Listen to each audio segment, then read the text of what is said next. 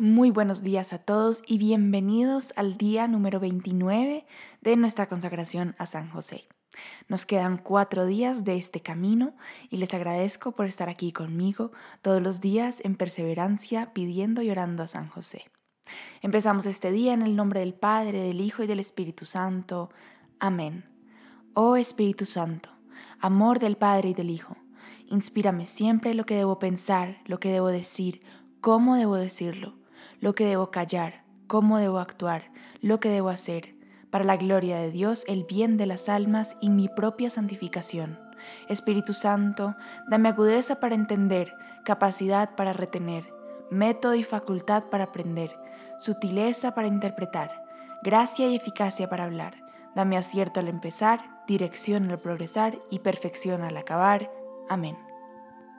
Lectura del día 29 esperanza de los enfermos, ruega por nosotros. La liturgia de la Iglesia enseña que San José cooperó en la plenitud de los tiempos, en el gran misterio de salvación, y es verdaderamente un ministro de salvación.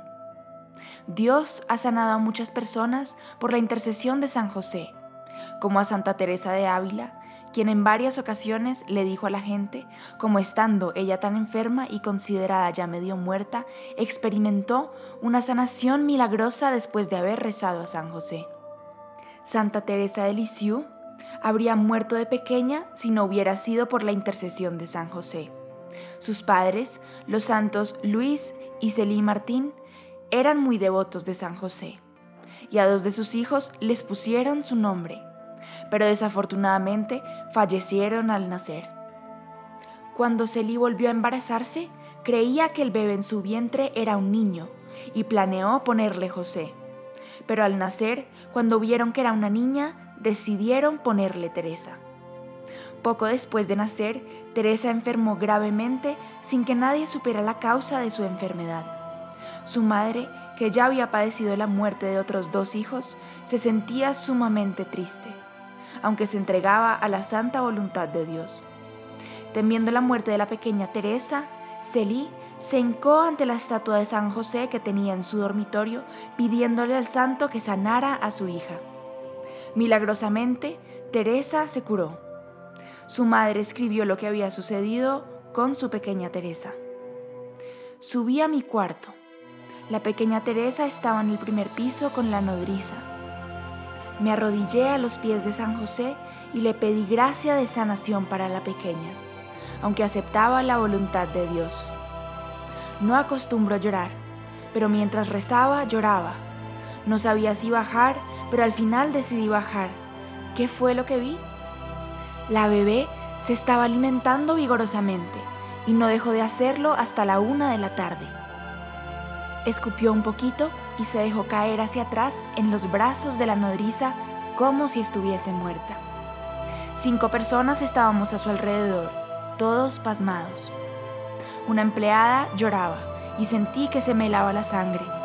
La bebé parecía no respirar. Como no veíamos ningún signo vital, no nos inclinamos para tratar de sentirlo, pero ella se veía tan calmada, tan en paz, que le agradecía a Dios por haberle permitido morir de una forma tan suave. Después de un cuarto de hora, mi pequeña Teresa abrió los ojos y comenzó a sonreír. San José ofrece esperanza en tiempos de enfermedad. Si tú o alguien que conoces está enfermo, recurre a San José. Jesús quiere que acudas a tu Padre Espiritual y le pidas ayuda y sanación. Dios sabrá si otorga la salud o no, pero no es malo pedir como lo hizo Santa Celí por su pequeña Teresa.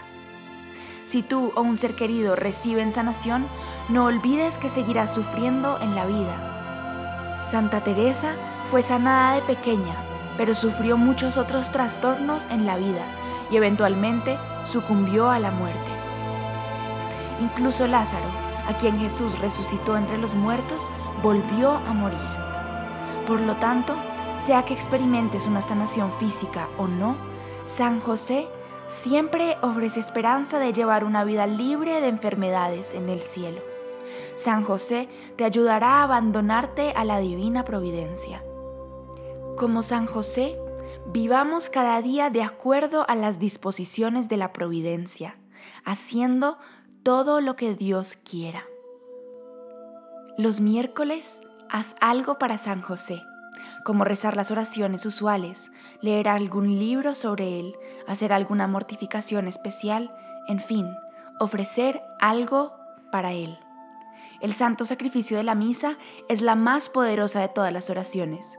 Es la oración de Jesús mediante la cual ofrece su cuerpo, sangre, alma y divinidad al Padre Celestial por la humanidad pecadora. La Iglesia tiene una larga tradición de designar durante el santo sacrificio de la misa un tema particular de meditación para cada día de la semana. El domingo, la resurrección de Jesús. El lunes, las almas del purgatorio. El martes, los santos ángeles. El miércoles, San José. El jueves, la Eucaristía el viernes la pasión de Jesús y el sábado Nuestra Señora. San José fue elegido por el Padre Eterno para ser el guardián confiable y protector de su mayor tesoro, a saber, su divino Hijo y María, la esposa de José. ¿Cuál es entonces la posición de José en toda la iglesia de Cristo? A través de él, Cristo fue introducido de manera apropiada y honorable en el mundo la Iglesia Santa en su totalidad está en deuda con la Virgen Madre, porque a través de ella recibimos a Cristo. Pero después de ella, sin duda, debemos especial gratitud y reverencia a San José. Letanía de San José. Señor, ten piedad de nosotros. Cristo, ten piedad de nosotros. Señor, ten piedad de nosotros. Cristo, óyenos. Cristo, escúchanos. Dios Padre Celestial, ten misericordia de nosotros. Dios Hijo Redentor del mundo, ten misericordia de nosotros. Dios Espíritu Santo, ten misericordia de nosotros. Santísima Trinidad, un solo Dios, ten misericordia de nosotros. Santa María, ruega por nosotros. San José, ruega por nosotros. Noble retoño de David, ruega por nosotros. Luz de los patriarcas, ruega por nosotros.